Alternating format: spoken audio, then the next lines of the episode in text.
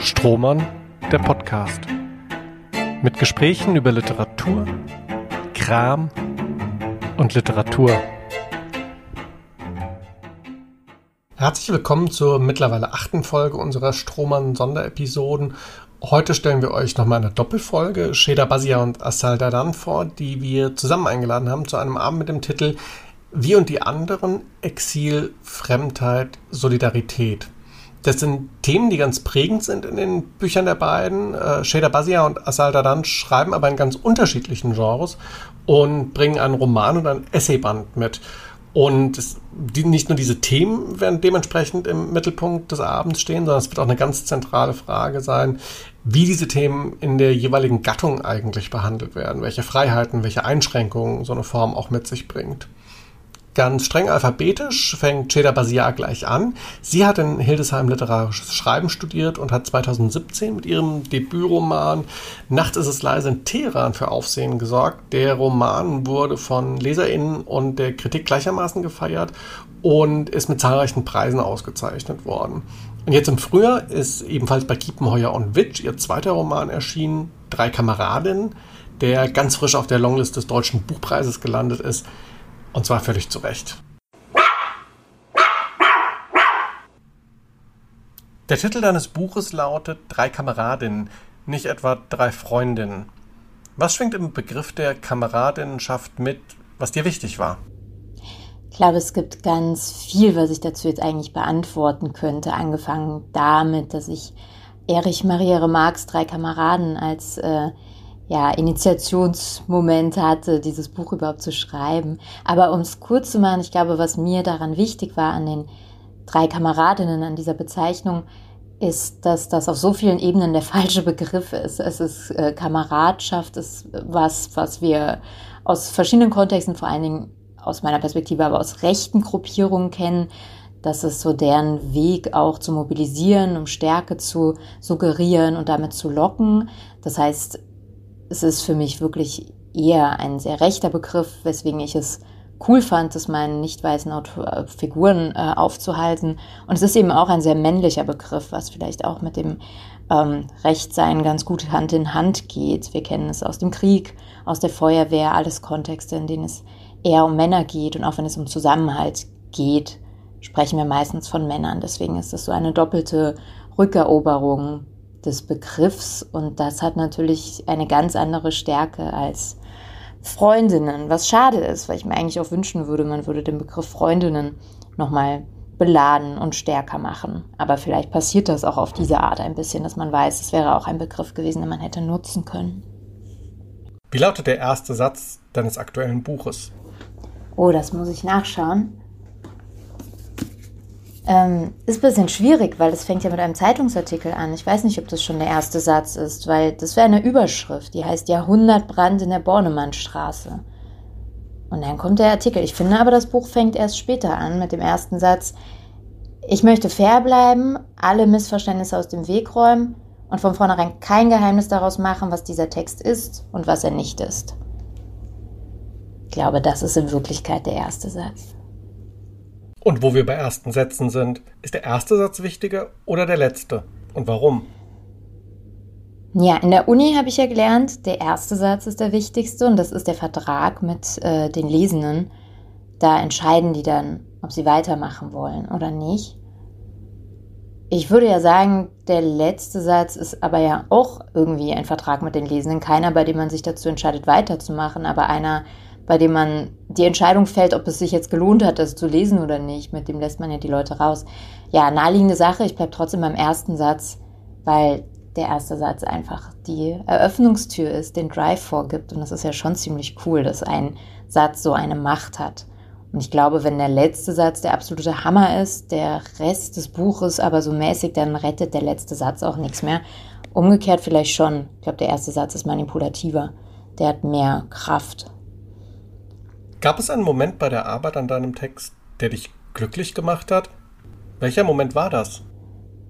Ja, ich habe ähm, eine Stelle relativ zum Schluss geschrieben, obwohl sie nicht am Schluss des Buches ist, da sind die drei Kameradinnen sehr wütend. Sie sind so Teenager und sie gehen so bei Regen einen Berg hoch. Äh, die Buslinie wurde gekappt. Es ist so der Anfang des Verfalls eines sowieso völlig verfallenen sozialen Wohnraums. Und die fluchen sehr viel über den Regen. Und es hat sehr, sehr viel Spaß gemacht, das zu schreiben, weil die drei oft in dem Roman allen Grund hätten, wütend zu sein und auch wütend sind, wegen gesellschaftlicher Schieflagen, Machtverhältnissen, Diskriminierungen. In dem Moment sind sie wütend wegen des Regens, man darf das metaphorisch lesen, ist aber gar nicht so wichtig. Viel wichtiger ist, dass sie einmal alle drei so richtig wütend sind und fluchen. Und ich fluche wirklich gerne, wenn es sein muss. Also ich fluche nicht sinnlos, ich fluche wirklich, wenn es mir gerade was bringt, was oft auch der Fall sein kann. Und das den Figuren zu schenken, dass sie das machen, war irgendwie sehr heilsam. Und es war auch irgendwie sehr heilsam, es in dieser Szenerie zu machen. In dieser, in dem Buch heißt es irgendwie die Siedlung. Ich glaube auch, ich habe es bewusst vage gehalten, damit alle irgendwie ihre Projektion raufpacken können, ob das jetzt ein großstädtisches, abgehängtes Gebiet ist oder ein kleinstädtischeres. Ich habe für mich sehr genau vor Augen, wie es dort aussieht. Und es war irgendwie schön, da zu sein in meinem Kopf und da zu sein bei Regen und zu fluchen. Da war ich, glaube ich, sehr glücklich. Und wenn man über Glück spricht, ist das Unglück nicht weit. Was war der frustrierendste Moment bei der Arbeit? Ach, ich weiß nicht, es gibt ja so viele frustrierende Momente. Tatsächlich, ich finde, Schreiben ist oft super frustrierend. Schreiben ist ja oft, sich an den Rechner zu setzen, eigentlich zu wissen, was man will, irgendwie aber nicht so richtig anfangen zu können, irgendwie nicht voranzukommen, alles nochmal zu lesen, was man bereits geschrieben hat, zu denken, es ist alles vollkommener Quatsch. So Momente gab es viel und ich glaube, dass ich die oft im Nachhinein, vor allen Dingen, wenn das Buch einfach abgeschlossen ist, dass ich die verdränge und vergesse. Aber davon gibt es viel. Ich finde, Schreiben ist ein unglaublich ähm, aufwühlendes Erlebnis. Ähm, ich glaube, vielleicht war am frustrierendsten der Anfang selbst. Also das klassische, oh je, es ist der zweite Roman nach einem ersten relativ gut gelaufenen Buch. Das klassische zweite Album. Bei mir war diese Frustration darüber sehr kurz. Da bin ich mir ziemlich sicher, dass ich das nicht verfälsche. Ich glaube, es waren vielleicht so zwei Wochen meines Lebens, in denen ich komplette Zweifel daran hatte, dass es so etwas wie Romane überhaupt gibt. Geschweige denn, dass man die schreiben könnte, was ja lustig ist, weil ich hatte ja schon einen geschrieben, aber ich war mir einfach sicher, man kann so etwas nicht schreiben. Ich war mir auch sicher, niemand liest Romane, was auch lustig ist, weil ich ja weiß, dass ich selber Romane lese.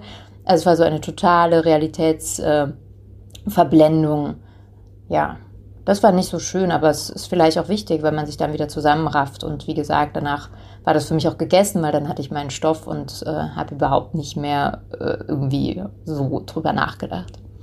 Über welches Thema würdest du gerne mal schreiben, hast dich bis jetzt aber nicht getraut? Und so toll finde, ich arbeite gerne mit Kindern, ich wäre gerne selber ein Kind, ich habe noch viel Bezug zu meinen Gefühlen als Kind.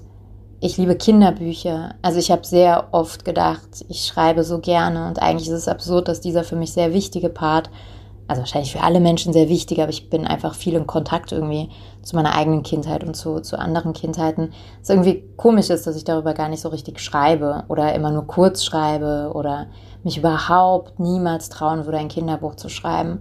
Aus wahnsinnig großem Respekt vor dieser Phase der, ich weiß nicht, ob Unschuld das richtige Wort ist, auf jeden Fall der Phase der Unwissenheit. Und ich wüsste gar nicht genau, oder beziehungsweise ich hadere da sehr und suche sehr, wie ich jetzt sozusagen über meine eigene Kindheit schreiben würde, weil es sehr merkwürdig ist, finde ich, wenn die Lesenden, die ja Erwachsene sind, immer klüger sind als die Figur, um die es geht. Also ich finde, dass man im Fernsehen sehr oft beobachten kann, dass Darstellung von Kindern unglaublich schief geht es immer grauenhaft ist, wenn KinderschauspielerInnen irgendwo sind. Man eigentlich jeden, vor allen Dingen deutsche Filme vergessen kann, wenn Kinder drin auftauchen. Und bei Büchern weiß ich es nicht. Ich äh, glaube, dass das öfter schief geht, als ich es wahrnehme und es auch gar nicht so viel passiert. Ja, deswegen habe ich Hemmungen, will das aber eigentlich. Welches Buch hättest du gern selbst geschrieben? Ich glaube, ich hätte alles, was Astrid Lindgren geschrieben hat, gerne geschrieben. Ronja Räubertochter hätte ich am liebsten geschrieben. Ich wäre so glücklich, wenn ich sagen könnte, ich habe mir das ausgedacht. Aber wenn man es nicht selbst geschrieben hat, ist ja das Schöne, dass man so ein bisschen immer noch glauben kann, dass es diese Figuren in Wirklichkeit gibt und dass das alles genauso stattgefunden hat. Es ist ja eigentlich schöner, Bücher nicht selbst geschrieben zu haben. Das ist noch viel mit viel mehr Illusionen verbunden. Ja, aber wenn ich so zu meinem Selbstbild, wie ich mich gerne sehen würde, würde ich wirklich gerne behaupten können, ich habe Ronja Räubertochter geschrieben. Ein Buch, das für dich unbedingt in den Kanon gehört. Ah, das ist ja schwierig, was in den Kanon gehört, weil eigentlich finde ich, der Kanon soll nicht da sein. Also diese Selektion, das Aufwerten, das, äh, allein die Tatsache, dass wir sagen, das und das ist so wichtig. Also ich glaube, ich will, dass alle Bücher raus aus dem Kanon kommen. Und keins unbedingt. Aber okay, wenn es unbedingt einen Kanon geben soll, das ist ja die Frage. die Frage war ja nicht, wie findest du den Kanon, sondern was gehört unbedingt rein. Dann würde ich mir sehr wünschen, dass ähm, Louisa May Alcott mit meinem für mich, glaube ich, prägendsten Buch meiner Kindheit und Jugendjahre, mit, äh, ist immer schwierig auf Deutsch, Betty und ihre Schwestern oder Eine glückliche Zeit. Wir können es einfach Little Women nennen, den Originaltitel. Es ist, glaube ich, ein Buch, das in anderen Ländern, vor allen Dingen in den USA, natürlich vollkommen klar zu einem Kanon gehört. Es war so mit das erste Buch, das überhaupt für junge Mädchen oder der erste Roman, der für junge Mädchen geschrieben wurde, 1860 oder so. Auf jeden Fall so um den Dreh. Nee, später, nach dem Bürgerkrieg auf jeden Fall. Aber auf jeden Fall vor sehr, sehr, sehr, sehr langer Zeit. Und mich irritiert es das sehr, dass das zum Beispiel in Deutschland überhaupt nicht so richtig bekannt ist. Vielleicht ändert sich das jetzt durch die 200. Hollywood-Verfilmung nochmal kurz. Und ich finde, dass ein so frühes Buch über eine Gruppe junger Frauen und deren Kreativität und Wünsche und deren Widerstände eigentlich was ist, was auch heute noch alle, alle Menschen lesen sollten. Was ist dein Lieblingswort in der deutschen Sprache? Das ist leicht, das wusste ich schon immer, dass mein Lieblingswort in der deutschen Sprache Marmelade ist. Das hat mich einfach, es fasziniert mich immer noch, es hat mich als Kind schon fasziniert, weil Marmelade ist so ein schönes Wort und es ist halt einfach genau wie die Sache. Also bei Marmelade ist so, so was Süßes, Sanftes, das geht einem irgendwie gut über die Lippen, genau wie das Wort selber.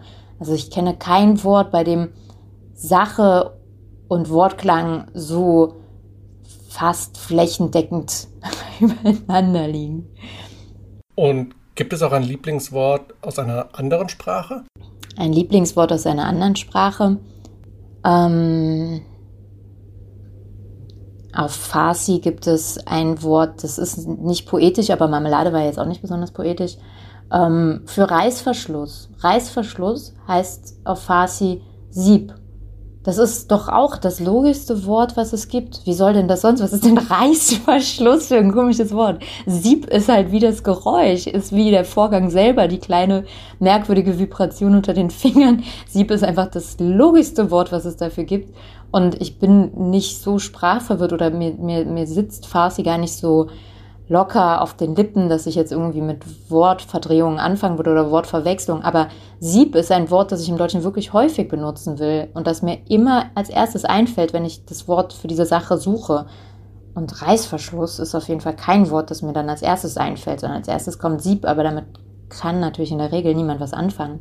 Was ist das schönste Kompliment, das du für ein Buch bekommen hast? Hm, ich glaube, ich weiß gar nicht genau. Ich glaube, richtige Komplimente würde ich gar nicht wiederholen, weil die sind so schön und die sind aber in dem Moment, also wenn man Komplimente wiederholt, die man bekommen hat, dann ist das ja auch irgendwie peinlich. Das will man ja eigentlich nicht. Aber ich glaube, dass so an Rückmeldungen, die viel mit Dankbarkeit zu tun hatten, wegen eigener biografischer Überschneidungen mit den Romanfiguren, dass das immer das ist, was mich am meisten anrührt und bewegt, weil ich ja beide Bücher irgendwie auch geschrieben habe, weil ich diese Art von Büchern vermisst habe und mir gewünscht hätte, dass es die gibt. Und gerade nach dem ersten Roman, nach Nachts ist es leise in Teheran, habe ich ganz viel Rückmeldung bekommen von Personen, die entweder selber in Iran äh, Teil von linken Gruppierungen waren und fliehen mussten oder deren Eltern. Und ich erinnere mich, dass einmal ein Mann auf einer Lesung war, der erzählt hat, dass seine Tochter ihn immer fragt, was war in Iran, was war nach der Revolution, was ist dir passiert und er sehr traumatische Erfahrungen gemacht hat und gesagt hat, er kann darüber nicht reden und er will das nicht erzählen und seine Tochter, die aber auf der Suche ist und dass er froh ist, dass er ihr mein Buch geben kann und das war sehr, sehr traurig und sehr schön. Es war wahrscheinlich kein richtiges Kompliment, aber das war unglaublich schöne Wertschätzung, finde ich. Und es war so persönlich und ja, traurig. Ich glaube, das sind so die Sachen, die mir dann am ehesten einfallen, wenn es darum geht, was waren so Rückmeldungen, die am meisten mit mir was gemacht haben. Und da finde ich solche Rückmeldungen so viel wertvoller, als wenn jemand sagt, äh, super Buch oder so. Und weiter geht's jetzt mit Asal Dadan. Asal Dadan hat ebenfalls in Hildesheim studiert, nämlich Kulturwissenschaften. Und sie ist Autorin unter anderem für die Frankfurter Allgemeine Zeitung, die Zeit und die Berliner Zeitung. Sie schreibt vor allem Essays, ist dafür auch schon ausgezeichnet worden, zum Beispiel mit dem Caroline Schlegel-Preis und mit ihrem bei Hoffmann und Kampe erschienenen Essayband Betrachtung einer Barbarin war sie auf der Shortlist für den Deutschen Sachbuchpreis. Und zwar ebenfalls völlig zu Recht.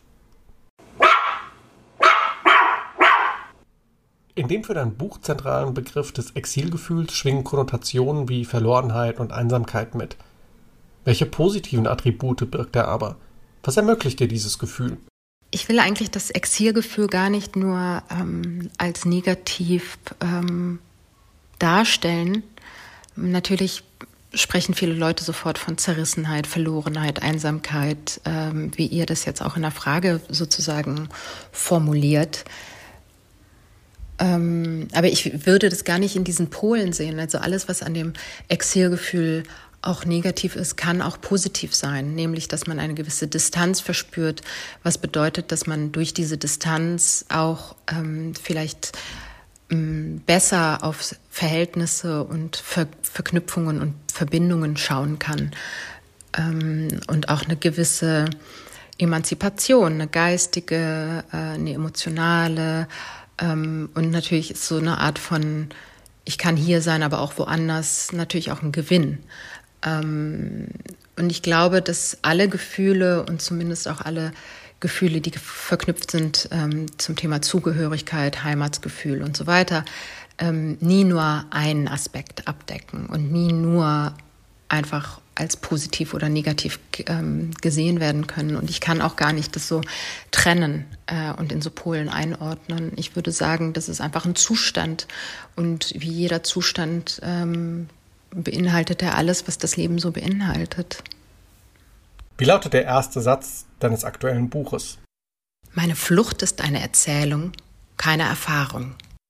Und wo wir bei ersten Sätzen sind, ist der erste Satz wichtiger oder der letzte? Und warum? Für mich ist der äh, vermutlich der letzte Satz wichtiger als der erste, äh, weil er das ist, was Menschen mitnehmen, wenn sie das Buch zuklappen und äh, entweder etwas anderes lesen oder einfach ihrem Alltag nachgehen. Äh, ja, also das, was bleibt. Gab es einen Moment bei der Arbeit an deinem Text, der dich glücklich gemacht hat? Welcher Moment war das? Ich habe eigentlich an der Textarbeit äh, nicht viel gelitten. Ich denke, das liegt vielleicht auch einfach daran, dass, dass ich Essays geschrieben habe. Das heißt, ich hatte ähm, immer mal wieder so das Gefühl, oh, jetzt ist der Text fertig und jetzt gehe ich zum nächsten über. Ähm, und das bedeutet, dass jedes Mal, wenn ich mit einem Essay fertig war, ich natürlich ein immenses Gefühl des Glücks und auch so der äh, Erleichterung hatte. Ähm, aber generell leide ich gar nicht so am Schreiben. Äh, oder ich finde auch die Momente, wo man leidet, wo man einfach nur so rumhängt und denkt, oh Gott, ich werde es nie fertig kriegen. Ähm, Im Grunde finde ich die auch irgendwie gut. Und wenn man über Glück spricht, ist das Unglück nicht weit. Was war der frustrierendste Moment bei der Arbeit?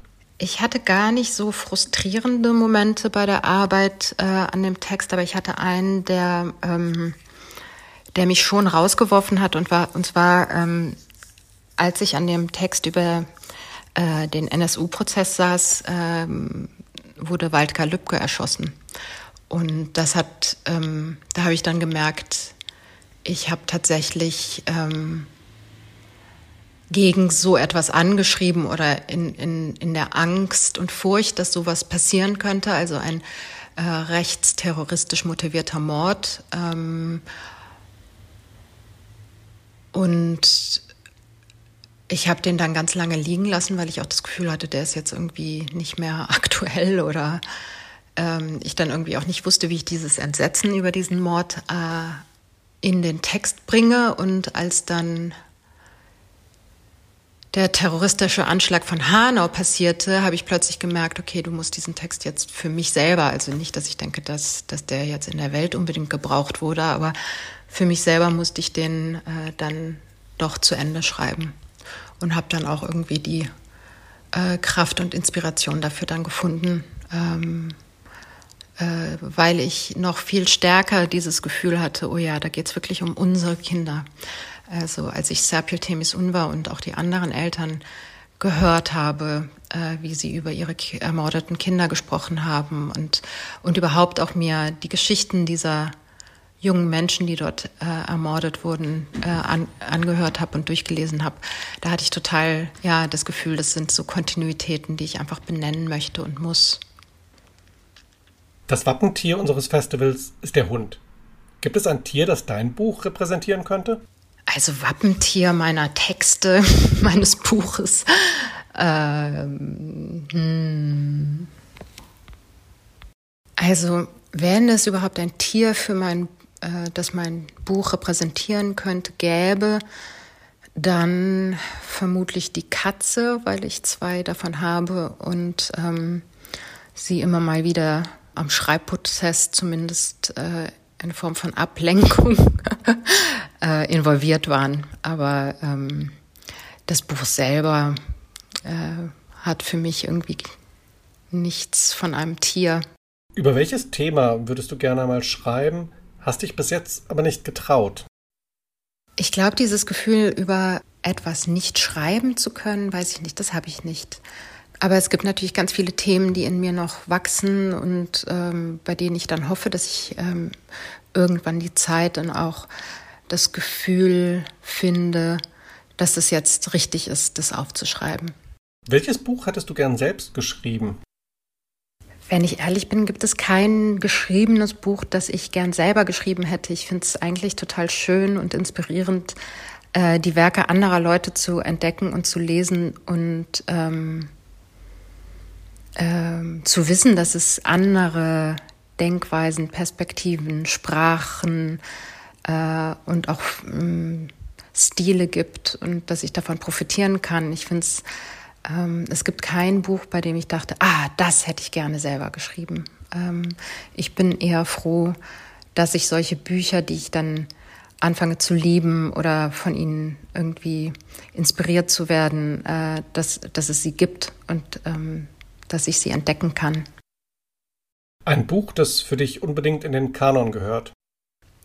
Und äh, ja, der Kanon, das ist natürlich ein sehr schweres Thema, weil ähm, Kanon natürlich immer bedeutet, dass man etwas als ja, veredelt oder als wichtiger empfindet und ähm, limitiert, schließt aus. Aber ähm, und darum finde ich es ganz schwer, äh, etwas als kanonisch zu bezeichnen, aber ähm, ich fände es auf jeden Fall ganz gut, äh, wenn mehr Bücher im Kanon wären von revolutionäreren Denk DenkerInnen ähm, und ähm, ja, diverser und äh, etwas wagemutiger.